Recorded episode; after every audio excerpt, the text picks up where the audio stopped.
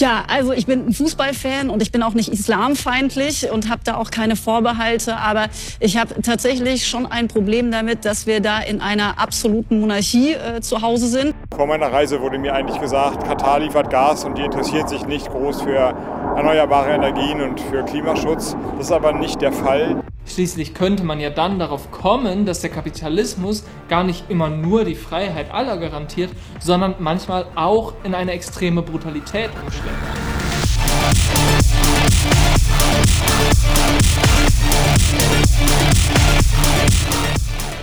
Das Prinzip Kampf.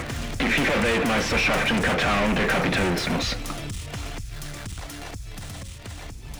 Und damit herzlich willkommen zur dritten Episode schon der sechsten Staffel und wir nähern uns den konkreten Themen, den geilen Themen, den Themen, auf die wahrscheinlich jede Person Lust hat, weil es am Ende eben auch ein Thema ist, was alle irgendwo schon kennen. Aber das eben auch wieder ein bisschen anders aufgerollt werden muss. Und ihr könnt es euch bestimmt vorstellen, klar, es steht ja irgendwie schon so halb im Titel drin. Wenn es darum geht, wie bekomme ich eine FIFA-WM, dann werden wir uns natürlich angucken, wie die WM nach Katar überhaupt kommen konnte und was dahinter steckt. Aber auch das wieder aus einer Theoriebrille, die ihr hier wahrscheinlich gar nicht anders erwarten werdet. Natürlich geht es hier wieder um linke Perspektiven darauf und eben auch um aufzuzeigen, dass dieses Thema, was ja schon auch vielfach mittlerweile in ganzen Podcasts besprochen wurde, eben ganz viele verschiedene Facetten hat und dass es darauf ankommt, wie man sich diesen Dingen nähert. Man könnte jetzt zum Beispiel, und das ist ja eben genau das, was klassischerweise immer passiert, sich mit einer klassisch deskriptiven Theorieausrichtung dem widmen, um einfach mal zu gucken und um versuchen zu beschreiben, was ist dort eigentlich passiert. Ich glaube aber bloß, dass solche theoretischen Ansätze uns eben nicht weiterbringen und ich glaube auch, dass eine empirisch-analytische Auseinandersetzung mit dem Thema, die irgendwie dann den Fokus darauf hätte, okay, wie konnte das genau passieren und finden wir da irgendwelche Daten, die uns dann irgendwie Hinweise darauf geben, wie genau das abgelaufen ist, auch die helfen nicht. Und äh, das ist ja ehrlicherweise genau das Gewand, in der üblicherweise immer präsentiert wird, wie diese WM überhaupt nach Katar kommen konnte. All das soll heute nicht passieren. Ich werde mich wie immer ein bisschen darüber hinaus bewegen und mit Hilfe einer historisch-materialistischen Perspektive versuchen zu verstehen, wie diese WM dann wirklich nach Katar gekommen ist und welche Dinge dafür notwendig sind. Ihr wisst bei mir auch, Ihr habt dann immer eine normative Verbindung rein.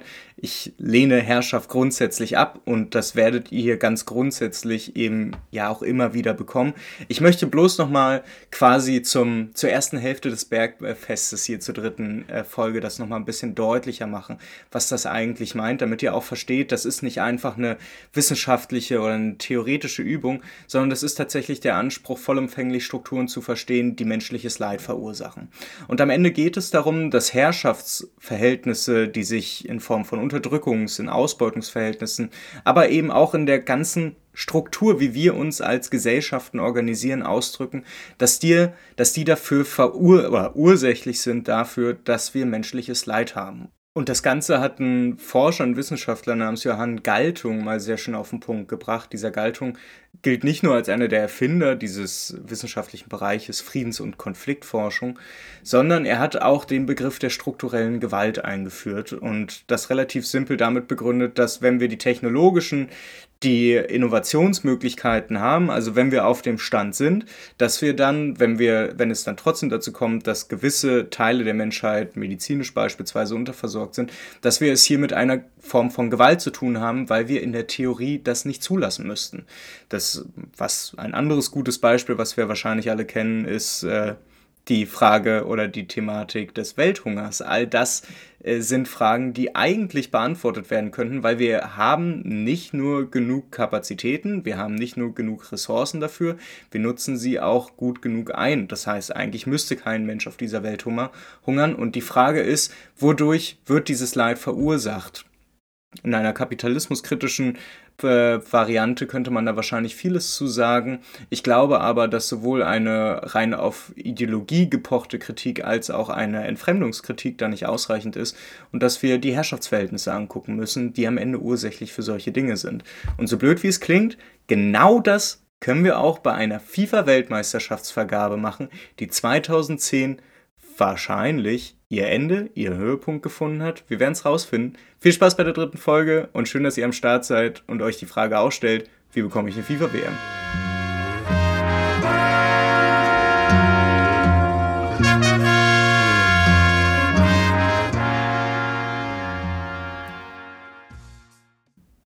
wenn wir über die WM-Vergabe nach Katar reden, ich glaube, dann reden wir vor allem über drei Begriffe. Wir reden über Korruption, wir reden über Vetternwirtschaft und wir reden tatsächlich auch über behilfliche Strukturen.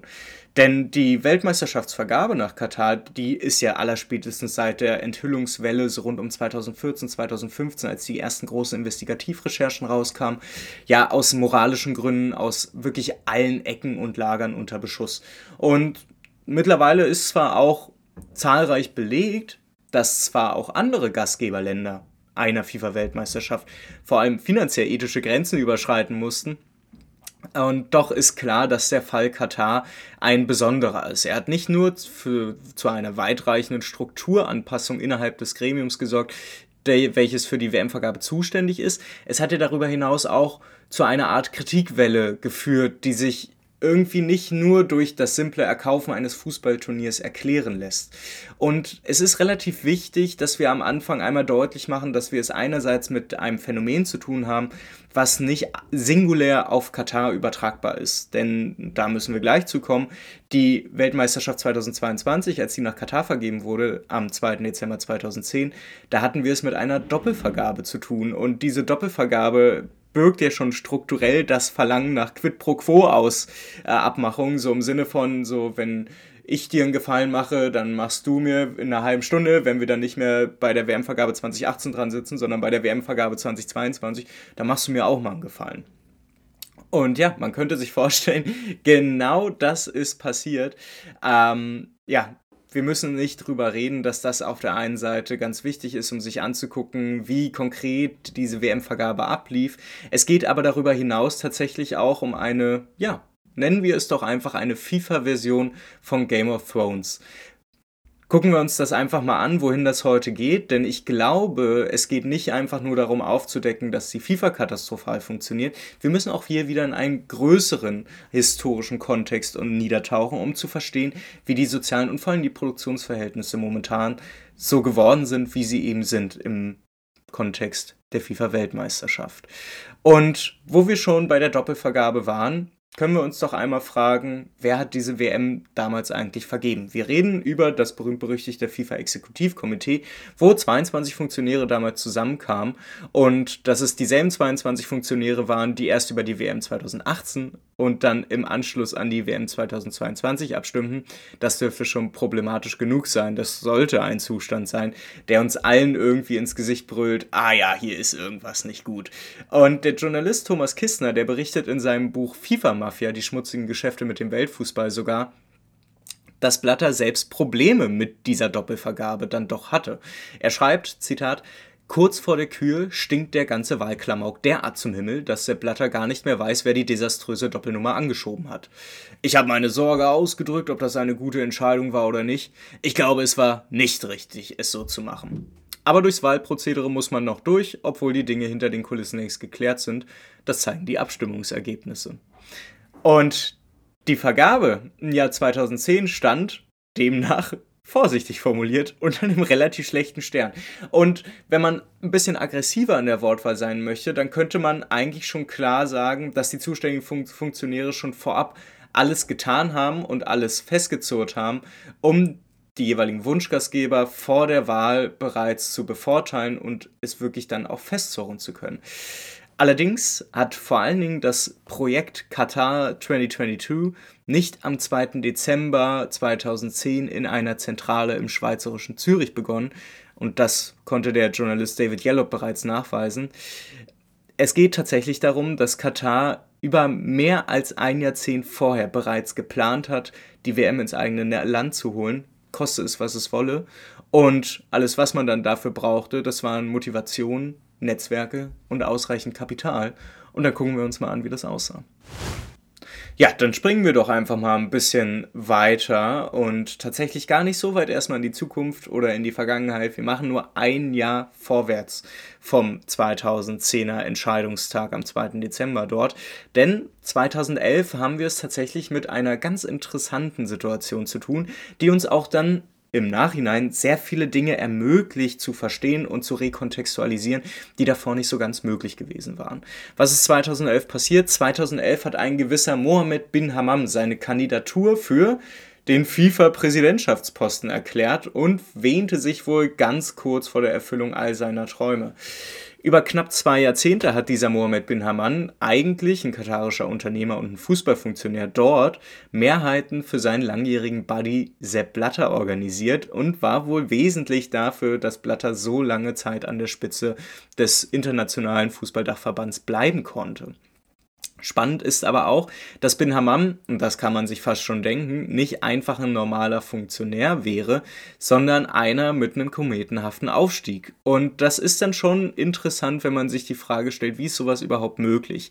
Denn, und das ist ganz spannend, wir sehen das auch bei anderen VertreterInnen herrschaftlicher Position des Staates Katar, da müssen wir eigentlich dankbar sein, sie sind alle relativ nah an der herrschenden Familie und so blöd wie es klingt, das zeigt uns relativ eindeutig, dass Herrschaftsstrukturen nicht so schwierig zu entlarven sind. Sie sind nicht so verästet, sie sind nicht so verzweigt wie in einer liberalen Demokratie, in der es sehr schwierig sein kann, nachzuvollziehen, wo eigentlich gerade Herrschaft ausgeübt wird, wie diese dann in Wirklichkeit legitimiert ist und wo quasi diese Netzwerke stehen.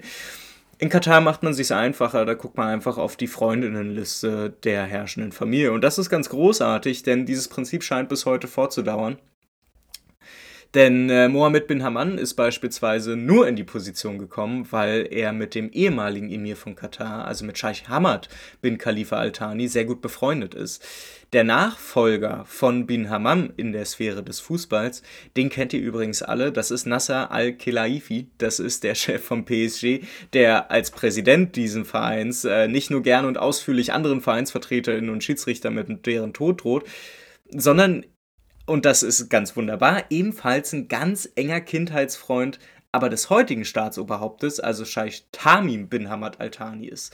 Und Al-Khilaifi, der wurde ja vom heutigen Emir von Katar im Jahr 2011, also im gleichen Jahr, an die Spitze der Beteiligungsfirma Qatar Sports Investments gesetzt und wurde dann 2013 ebenfalls CEO der BN Media Group und ist ein Minister von Katar ohne Geschäftsbereich. Das ist doch alles großartig, oder? Und wenn man sich fragt, was ihn dafür qualifiziert hat, er hat mit dem heutigen Staatschef, mit dem Emir, als Kind zusammen Tennis gespielt. Das ist doch großartig. Bei seinem Vorgänger Bin Hammam, da wissen wir nicht ganz genau, ob es da auch eine gemeinsame Freizeit Freizeitbeschäftigung mit dem damaligen Emir gab. Das ist nicht so ganz klar, aber der Aufstieg von Bin Hammam ist ganz eindeutig das Produkt des ehemaligen Scheichs. Ähm, Bin Hammam hat 1972 1972 schon den Posten des Vereinspräsidenten beim damals neu gegründeten Club Al Rayyan SC übernommen und hat dann sieben Jahre später angefangen als Sportfunktionär eingesetzt äh, zu werden auf verschiedenen Posten, auch in verschiedenen Sportarten und ist dann erst 1992, also 13 Jahre später, Präsident des katarischen Fußballverbands geworden. Und ab da ging es dann aber sehr schnell. Vier Jahre später, 1996 und damit ein knappes Jahr bevor sich Blatter und der damalige Scheich Hamad bin Khalifa Al Thani in Doha treffen sollten, Wer nicht mehr weiß, was damit gemeint ist, kann gerne nochmal in die letzte Folge reinhören. Da rückte Mohammed bin Hammam, also ein Jahr vorher, in dieses eine entscheidende Gremium auf, das über viele Jahre hinweg alle wichtigen Entscheidungen des Weltfußballverbands direkt beeinflussen sollte, nämlich das berühmt-berüchtigte FIFA-Exekutivkomitee. Da war Bin Hammam drinne und er brauchte auch nicht viel Eingewöhnungszeit, denn direkt als er angekommen ist, hat dann bis auch ja, der asiatische Kontinentalverband dann auf ihn aufmerksam wurde, da ging dann, da verging wirklich nicht viel Zeit. Also wir reden davon, dass Bin Hammam innerhalb kürzester Zeit auf einmal auch Präsident der asiatischen Fußballkonföderation wurde und damit hatte Bin Hammam auf einmal nicht nur eine der wichtigsten Stränge in seiner Hand, sondern er ist tatsächlich zu einem der ganz großen, machtvollen Akteure innerhalb der FIFA geworden. Und das, was Bin Hammam quasi politisch verfolgt hat, vor allen Dingen in seiner Ausrichtung, in seiner politischen Ausrichtung, also nicht ideologisch gesprochen, sondern strategisch, das hat der Autor Glenn Jäger als, und das muss man sagen, sehr treffsicher, als globale Landschaftspflege bezeichnet. Das Prinzip war, Einfluss nehmen. Und zwar notfalls durch die simpelste Form, die bei der FIFA ja ganz wunderbar funktioniert, wie bei allen Unternehmen, die keiner staatlichen Regulation in irgendeiner Art und Weise unterworfen sind. Oder also von gesellschaftlicher Unterwerfung müssen wir hier gar nicht reden. Also dass hier irgendwie eine internationale Gesellschaft Einfluss darauf nehmen könnte oder regulierend darauf einwirken würde, wie die FIFA funktionieren würde. Das wäre sehr wichtig. Das passiert aber eben gar nicht. Wir haben es hier mit einem kapitalistischen Zweig zu tun, der extrem unreguliert funktioniert. Und immer, wo wir sowas erleben, reden müssen, müssen wir über Korruption reden. Und genau das ist es, was Bin Hammam gemacht hat, um Einfluss zu nehmen, ähm, um Abstimmungen wirklich sehr zielsicher und dann eben halt auch mit dem gewünschten Ergebnis über die Bühne zu bringen. Und sein erster und ja, dann eigentlich auch lange Zeit bedeutsamster Coup, das war keineswegs die WM-Vergabe nach Katar sondern das war, und da hat er eben sehr gut Game of Thrones gespielt, die Ausweitung und Sicherung des eigenen Einflusses. Man sollte seine Hand eben nicht überreizen und getreu dieses Mottos begab sich Bin Hammam dann wirklich in eine äußerst fruchtbare Verbindung zu Sepp Blatter. Und damit sind wir angekommen bei der Genese der Herrschaftsträger in bei der FIFA. Denn beim Namen Sepp Blatter, da müssen auch wir natürlich wieder nochmal ein bisschen zurückspringen. Und ihr merkt gerade, ja, es geht tatsächlich auch einfach um die Fragen von Macht und vor allen Dingen dann eben auch Herrschaftsverteilung innerhalb der FIFA.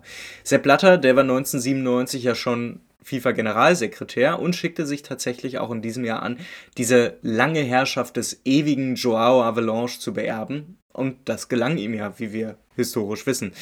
Doch auf den ewigen Joao Avalanche sollten wir zunächst einen kurzen Blick werfen, um mal den aktuellen Zustand des Weltfußballverbands besser zu verstehen. Denn Joao Avalanche ist nicht einfach irgendein FIFA-Präsident, sondern er ist quasi für alles verantwortlich, was wir bis heute in den Auswirkungen in und um die FIFA herum wahrnehmen. Avalanche ist 1974 zum FIFA-Präsidenten gewählt worden und war bereits vorher knapp 17 Jahre an der Spitze des brasilianischen Sportbunds und ließ dann auch wenig Zeit verstreichen, als er dann 1974 gewählt wurde, denn er transformierte die FIFA quasi im Alleingang ab Mitte der 1970er Jahre zu einem marktkonformen kapitalistisch funktionierenden Sportverband, der eben ein Produkt hatte, die Weltmeisterschaft, und das sehr gut zu vermarkten wusste. Joao Avalanche wird gerne mit dem Ausspruch zitiert, als ich im FIFA-Hauptquartier in Zürich ankam, da fand ich ein altes Haus vor und ein bisschen Geld in einer Schublade. Und als ich 24 Jahre später meinen Posten räumte, besaß die FIFA Verträge und Besitztümer im Wert von über 4 Milliarden US-Dollar. Das mag sich für die einen unter euch nach einer äh, wirklich unterhaltsamen Art Uli Hoeneß Geschichte anhören, ist aber eben tatsächlich so der Fall. Das hat der Knilch mal so gesagt. Und wo Uli Hoeneß mal als blutjunger Manager des FC Bayern München die Reise in die USA antrat, um dann mit der Idee von Merchandise verkaufen und einer Eventisierungswelle zurückzukehren, da schlug Avalanche eine etwas abgeänderte Richtung ein, nämlich das Premium-Produkt der FIFA, das war nämlich, das war ja schon längst da, diese Herren-Fußball-Weltmeisterschaft, die existierte schon. Es brauchte nur eine Form der Liberalisierungswelle, um das ein bisschen kommerziell verwertbarer zu machen. Statt aber hier den Fokus auf Merchandise zu werfen, setzte Avalanche auf Premium-Sponsoren und den Verkauf von Fernsehrechten. Und damit verdient die FIFA bis heute ihr Geld an dem Produkt Weltmeisterschaft. Nicht nur das, klar, hinter der Akquise von Sponsoren und dem Rechteverkauf, das muss man dann eben dazu wissen, wenn es unreguliert ist, dann haben wir es mit einem oftmals einem Korruptionssystem zu tun, das dann eben nur durch Mauschelei und Absprachen unter Männern am Leben erhalten wurde. Und man kann sich das so vorstellen, dass beispielsweise Coca-Cola nur durch Vermittlung des damaligen Adidas-Chefs Horst Dassler als Sponsor hinzugewonnen werden konnte. Und interessanterweise hat dieser Horst, Dass Horst Dassler auch eine ganz spannende Rolle beim Rechteverkauf gespielt. Denn ab da 1982 hielt, erhielt eine Agentur namens ISL exklusiv die Rechte an der WM-Werbung. Um, später sollten dann noch die Fernsehrechte dazukommen. Und das Spannende ist, diese Agentur ISL, die hat nicht in einer Ausschreibung gewonnen, vielleicht ja offiziell auch das, aber viel interessanter ist, der Gründer dieser Agentur, die für die FIFA quasi exklusiv das alles vertrieben hat, dieser Gründer der Agentur war ein gewisser Horst Dassler. Und wenn man also verstehen möchte, woher Sepp Blatter, woher auch die FIFA-Strukturen kommen, da muss man ganz offensichtlich den Blick auf einen Brasilianer richten, der sich noch länger als sein späterer Nachfolger Sepp Blatter im Amt des FIFA-Präsidenten halten konnte. Und Mohammed bin Hammam, der wusste diese Zeit des Übergangs dann von ewigen Joao Avalanche 1997, 98 zu Sepp Blatter eben auch für sich zu genutzen. Denn Blatter war zwar der intronisierte Nachfolger von Avalanche 1998, aber vor allen Dingen die Wiederwahl dann vier Jahre später, die gestaltete sich deutlich komplizierter als angenommen, weil was es am Vorabend dieser Wiederwahl im Mai 2002 dann bedurfte, und wir reden über die Wiederwahl von, ja, Sepp Blatter, da waren einige Briefumschläge notwendig, die von einem gewissen Mohammed bin Hammam an etliche Funktionäre verteilt wurden und einen Tag später offensichtlich mitverantwortlich für die Amtssicherung Blatters waren. Und, und das ist für uns ganz wichtig, ganz nebenbei sicherte sich Mohammed bin Hammam seine eigene Position als Königsmacher innerhalb der FIFA. Dann ziehen wir doch mal ein ganz kurzes Resümee an der Stelle, um einfach mal festzuhalten, was wir bisher festgestellt haben. Denn klar, auf der einen Seite haben wir es mit dem Klassiker zu tun dessen, was schon seit Jahren kritisiert wird. Die WM-Vergabe hat nicht fair ausgesehen. Sie hat nicht nur nichts mit sportlichen Grundsätzen zu tun, sondern auch ganz konkret mit demokratischen Idealen nichts. Sie hat tatsächlich viel mehr damit zu tun, was im Kapitalismus passiert, wenn sich dieser Kapitalismus jeglicher demokratischer Kontrolle entziehen kann und es keine Mechanismen gibt, ihn zu regulieren. Genau das sehen wir nämlich im internationalen Fußballgeschäft. Wir haben es dort mit einem grundsätzlich weitgehend unregulierten Wirtschaftszweig zu tun, der dadurch eben sich der billigsten Mittel behilft, um im Wettbewerb gut auszusehen und da sind wir natürlich beim Thema Korruption und Vetternwirtschaft angekommen. Wir müssen aber auch darüber sprechen bei der WM-Vergabe nach Katar ganz konkret, dass wir es da mit einer personellen Verstrickung zu tun haben, die sich rund um diese Person Mohammed bin Hammam bewegt. Und das ist nicht nur klar spannend, weil wir es irgendwie mit einer FIFA-Version von Game of Thrones zu tun haben, sondern es ist auch deshalb spannend, um nachzuvollziehen, wie Herrschaftsausübung und auch wie Träger herrschaftlicher Funktionen im internationalen Fußballverband funktionieren, wie sie sich ihre Macht holen, wie sie diese ausnutzen und worum es dann am Ende geht. Und genau da sollten wir jetzt nochmal ein bisschen tiefer reingraben und uns angucken, wie hat Bin Hammam seine Herrschaft versucht auszuüben? Ist er überhaupt an herrschaftliche Position gekommen oder war er dann am Ende eben doch nur eine machtvolle Person, die eben vor allen Dingen informelle Macht, in einer informellen Machthierarchie ganz oben stand, gegen die man nichts machen konnte? Da hätten wir jetzt, wenn wir beim Thema Game of Thrones Vergleich bleiben, hätten wir da natürlich den einen oder anderen Kandidaten, mir würde sofort Littlefinger einfallen, der genau das eben dann auch gemacht hat und vielleicht genauso grandios gescheitert ist wie Mohammed bin Hammam. Aber ich würde sagen, da gucken wir jetzt einfach mal rein, wie diese Geschichte weitergeht.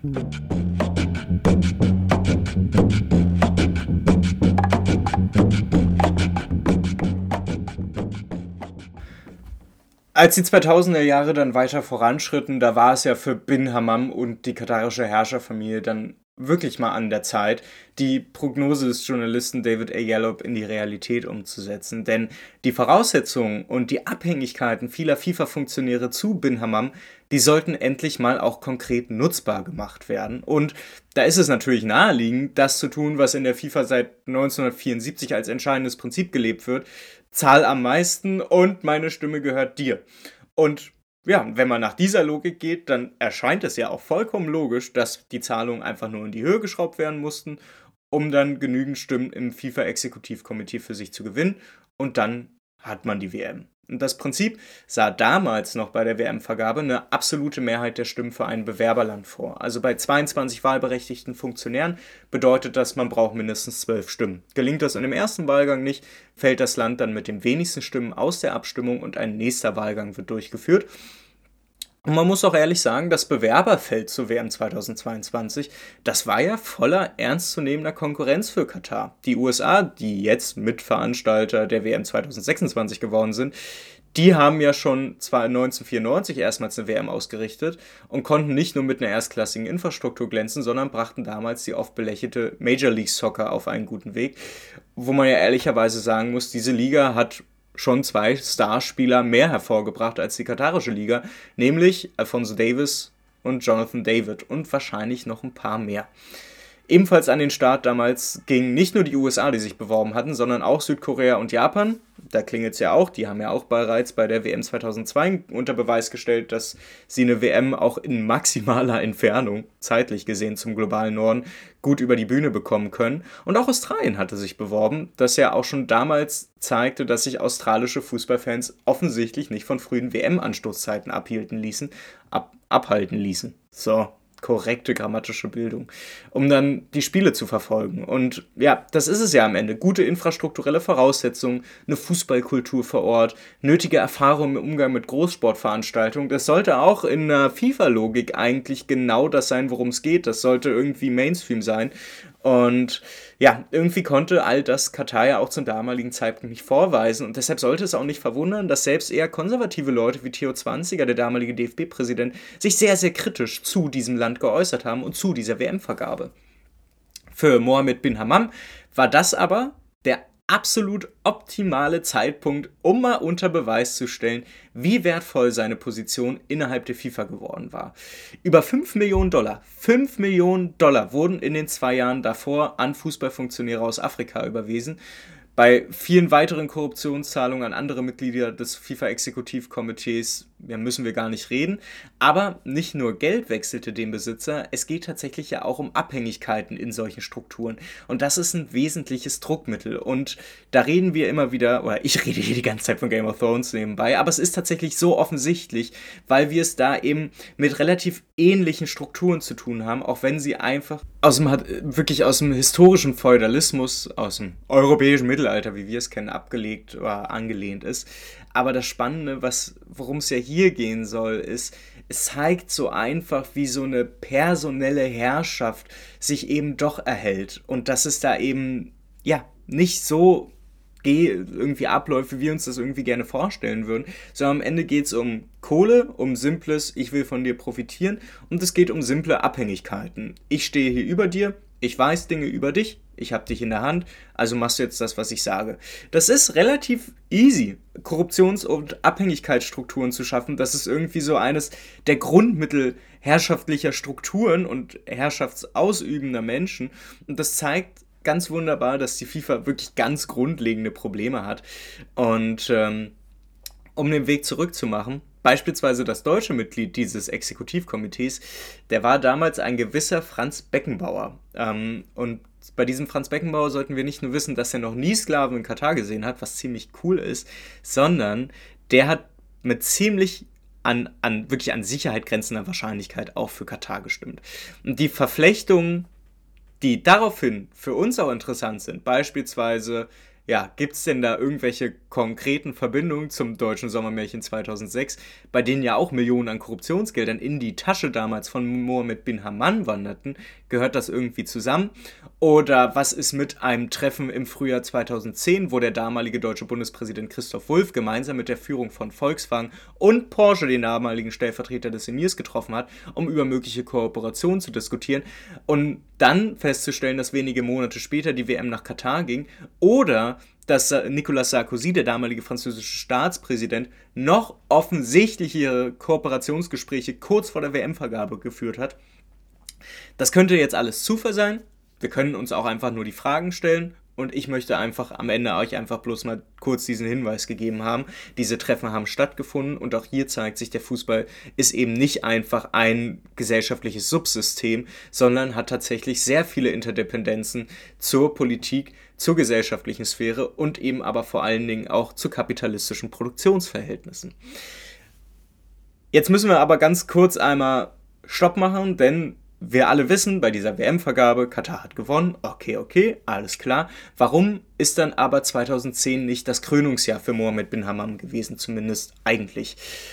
Simpel gesagt, und ich glaube, das scheint irgendwie auch so etwas ganz Klassisches zu sein, Leute, die viel Macht haben und versuchen, die endlich umzumünzen in, ich möchte jetzt wirklich in eine Herrschaftsposition kommen, ich möchte nicht immer nur von hinten Fäden spinnen, so ich möchte jetzt selber auch wirklich gestalten können. Das scheint irgendwie häufiger der Punkt zu sein, wo es dann nicht mehr so ganz will. Denn Mohammed bin Hammam war offensichtlich nicht am Ende, als er die WM nach Katar gebracht hat, sondern der hat ganz offensichtlich Blut geleckt. Und ich meine, ja, wer hätte das denn nicht getan, nachdem man dann über ein Jahrzehnt hinweg Netzwerke aufgebaut hat, sich quasi Namen als Königsmacher innerhalb des größten Einzelsportverbandes der Welt gemacht hat. Aber ja, es, es, es ist dann wie immer, ne? Wenn Icarus zu nah an die Sonne fliegt, dann hat man ein Problem. Bin Hammam, da war dann der eine Traum, der dann zu viel drin war. Denn als dann 2011 auf der FIFA-Hauptversammlung die Wahl des Präsidenten anstand, da hat er dann eben angekündigt, gegen seinen alten Buddy Sepp Blatter anzutreten, um selber an diese Position zu kommen. Und natürlich könnte man sich jetzt fragen, ja, vielleicht hat Bin Hammam diesen Schritt ja auch deshalb gemacht, um so die Heim-WM und das Projekt Qatar 2022 besser abzusichern. Es ergebe natürlich Sinn, weil schon kurz nach der Vergabe ja wirklich starker medialer Gegenwind aufkam und wie ja eben auch schon angesprochen, unter anderem Leute wie Theo Zwanziger als damaliger DFB-Präsident ganz klar gemacht hat, dass es, dass es da irgendwie, dass da noch nicht das letzte Wort gesprochen ist. Klar, kriegt man dann natürlich auch das Gefühl, ey, wir müssen jetzt ganz viel Macht akkumulieren. Wir müssen im Optimalfall als Staat Katar eben innerhalb der FIFA eine ganz wichtige Herrschaftsposition besetzen, um das weiter absichern zu können. Und vielleicht ist dann dieser Gedanke auch bei Bin Hammam aufgekommen. Am Ende will ich ja einfach nur das jetzt verwirklichen, was seit 1996 durch mich hier passiert. Ich habe ganz viel Macht akkumuliert und ich möchte es gern in ein Herrschafts-, in eine herrschaftliche Position dann ummünzen. Ja, und wer hat ihm geholfen? Interessanterweise ein ehemaliger oder der damalige FIFA-Vize noch und nicht nur das, sondern auch der Vorsitzende der Karibischen Fußballunion, ein Name, den ihr wohl alle kennen werdet durch die US-Ermittlung, Jack Warner. Der hat damals Mohammed bin Hammam in gewohnter Manier eben genügend Stimmen kaufen wollen. Ähm, doch statt des gewohnten Ausgangs wehrten sich vor allen Dingen die westlichen FIFA-Funktionäre auf einmal. Und das ist ganz spannend, denn kurzerhand bestellte das Züricher Hauptquartier der FIFA mit Jassim Altani, ein Sohn des Emirs, ein und Mohammed bin Hammam trat daraufhin im Eiltempo am 28. Mai 2011 zurück. Im Gegenzug garantierte Sepp Blatter dann im Hinblick auf die WM in Katar, dass es keine Neuausschreibung des Turniers geben würde und dass alles so stattfände wie 2010 am 2. Dezember beschlossen. Und kurz darauf wurde Mohammed bin Hammam dann aus dem Weltverband ausgeschlossen und ist seitdem Geschichte. Seine Aufgabe hat er trotzdem erfüllt. Das Turnier ist nach Katar gekommen.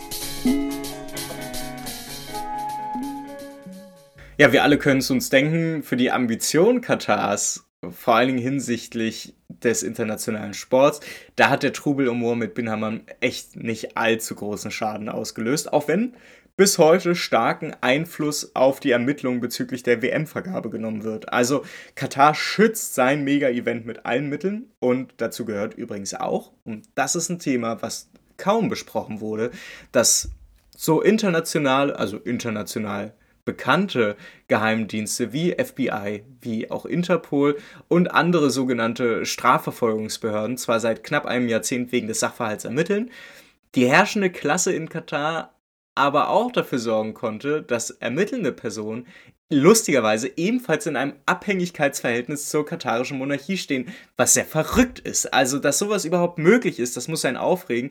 Aber im neoliberalen Zeitalter des globalen Austauschs von ja, Waren, und Personen scheint auch die privatisierte Sicherheitsbranche mittlerweile global vernetzt zu sein.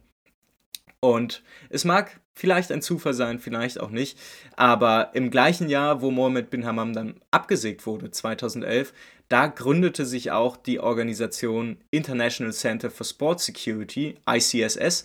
Und diese Organisation, die sitzt in Katar und zahlreiche Personalien, die dort an Bord sind, die kennt man eigentlich aus anderen Kontexten her und werden mittlerweile vom katarischen Staat bezahlt.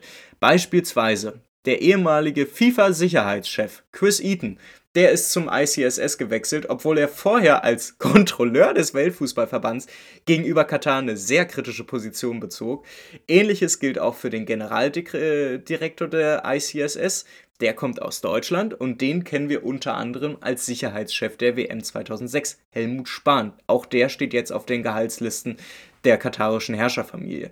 Dazu kommen dann auch noch weitere Personalien, die, glaube ich, noch viel wilder sind, denn aus dem Kreis der IOC, dem Internationalen Olympischen Komitee, auch von der FBI, auch vom Interpol und von der Premier League wurde reichlich rekrutiert und ihr merkt hier, das ist ein Pool, der hier zusammenkommt, ist wirklich wild, weil wir es hier mit einem Pool an Menschen zu tun haben, die nicht nur aus der Sicherheitsbranche kommen, sondern auch aus der Fußballbranche und deren Gehälter jetzt vom katarischen Staat bezahlt wurden und die in einem direkten Abhängigkeitsverhältnis zu diesem Staat stehen. Ja, ich meine, ein Schelm, wer Böses dabei denkt, könnte man sich denken. Aber die Frage, die sich dann irgendwie ganz selbstverständlich stellt, ist, und zwar gar nicht aus einer emanzipatorischen, kritischen Sicht, warum sind denn diese Entwicklungen eigentlich aus der Perspektive des Westens zugelassen worden? Also, warum? Und warum lässt man sowas zu, dass, dass einem quasi Personal abgeworben wird, das auch wirklich Kenntnisse über die eigenen Möglichkeiten und über die eigenen Techniken und all das hat, warum lässt man die nach Katar gehen? Und ich glaube, das erklärt sich nicht, indem wir wieder so mit Sportswashing oder mit Softpower ankommen. Nein, das muss ja eigentlich auch gewollt sein. Und ich glaube, am Ende können uns das eben nur durch den globalen Kapitalismus und vor allen Dingen durch die Hegemonie der sozialen Kräfte eben erklärt werden. Denn in Katar zeigen sich kaum widerstreitende Kräfte. Also die politische Führung Katars, die will ja eine wirtschaftliche Öffnung des Landes weiter vorantreiben weil es ihnen nicht nur einerseits viel Geld verspricht äh, und da eben transnationales Kapital eben reindrängt, sondern es geht ja vor allen Dingen auch darum, wie kann Katar sich quasi sein Vermögen, seinen Wohlstand erhalten und da rede ich nicht über den Gesamtwohlstand, sondern natürlich nur über die Leute, die ja schon reich sind und die da ein großes Interesse dran haben, auch weiter reich zu bleiben und die müssen sich natürlich Gedanken machen, wie gehen sie damit um, wenn in 30, 40, 50 Jahren das Erdöl, das Erdgas alle ist. Tja, das ist doch eine interessante Frage, oder? Und ich glaube, dass sich hier ganz eindeutig zeigt, dass wir es hier mit einer ganz unheilvollen Verbindung zu tun haben zwischen kapitalistischem Zentrum, dem globalen Norden, und eben den wenigen Menschen, die in der Peripherie einen Staat unter Kontrolle haben, der sehr wertvoll sein kann. Tja, und dann bleibt am Ende eben nur übrig, noch abschließend zu sagen, Mohammed bin Hammam, der hat über die Stränge geschlagen, aber auch der wurde erst gestoppt, als er dann die tatsächlichen Herrschaftsverhältnisse der FIFA antastete.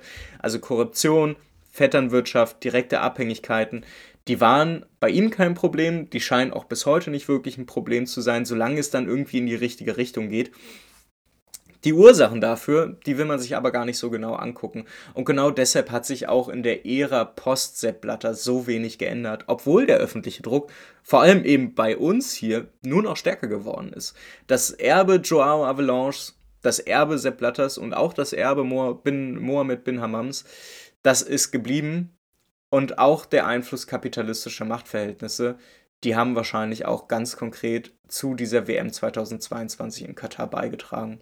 Ja, und da wir es hier am Ende eben doch mit einer vollständigen Staffel zu tun haben und nicht mit abgeschlossenen Einzelfolgen, möchte ich euch auf ein paar Dinge aufmerksam machen, die für heute und für die heutige Folge so wesentlich sind, dass wir sie auch in der nächsten in der übernächsten und vor allen Dingen dann auch in der überübernächsten Folge wieder aufgreifen werden müssen. Denn wir müssen diesen Namen Joao Avalanche ein bisschen im Hinterkopf behalten, auch dem von Sepp Blatter und so ein bisschen Grundstruktur. Joao Avalanche 1974 an die Macht gekommen, marktkonform Fußball quasi gemacht, Liberalisierungswelle genutzt, um sein Premium-Produkt oder das Premium-Produkt der FIFA auch wirklich mal kommerziell ausschlachten zu können.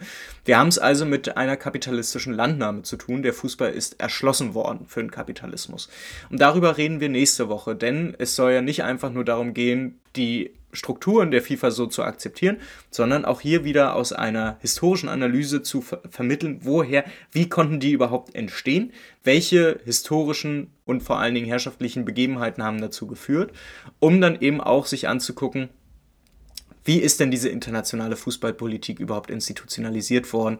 Wie kommt es eigentlich, dass man bis heute sagen muss, dass wir es dort mit autoritären und nicht mal Ansatz mit demokratisch legitimierten Strukturen zu tun haben?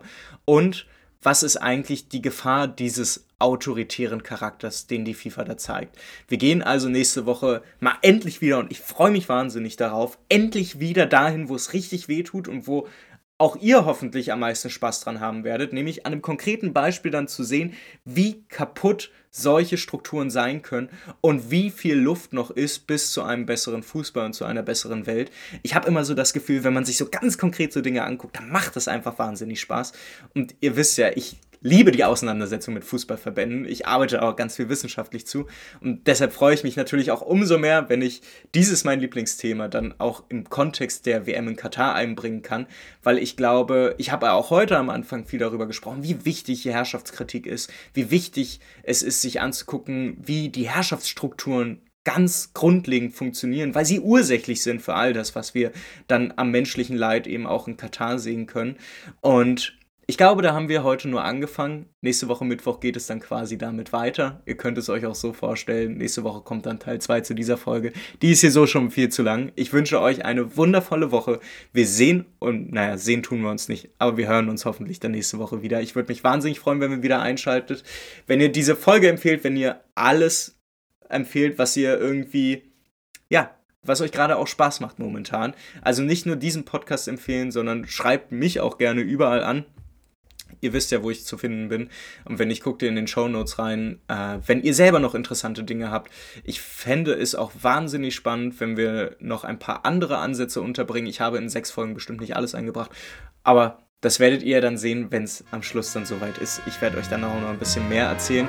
Bis dahin, folgt mir sehr gerne bei Social Media, überall unter dem Kürzel Fußballmarxist, Fußball mit SS.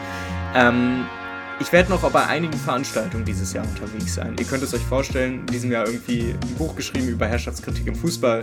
Dann kommt mit der WM in Katar noch ein Mega-Event, was irgendwie alle aufregt. Klar gibt es da viel zu analysieren und vor allen Dingen viel zu diskutieren und zu reden. Ich werde bei mindestens zehn Veranstaltungen, glaube ich, noch dieses Jahr unterwegs sein.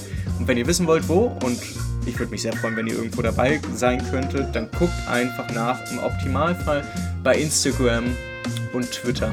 Da werde ich es auf alle Fälle posten. Äh, verfolgt es da gerne. Und bis dahin, Leute, passt auf euch auf. Passt auf euch auf, meine Güte. Haut rein, ciao.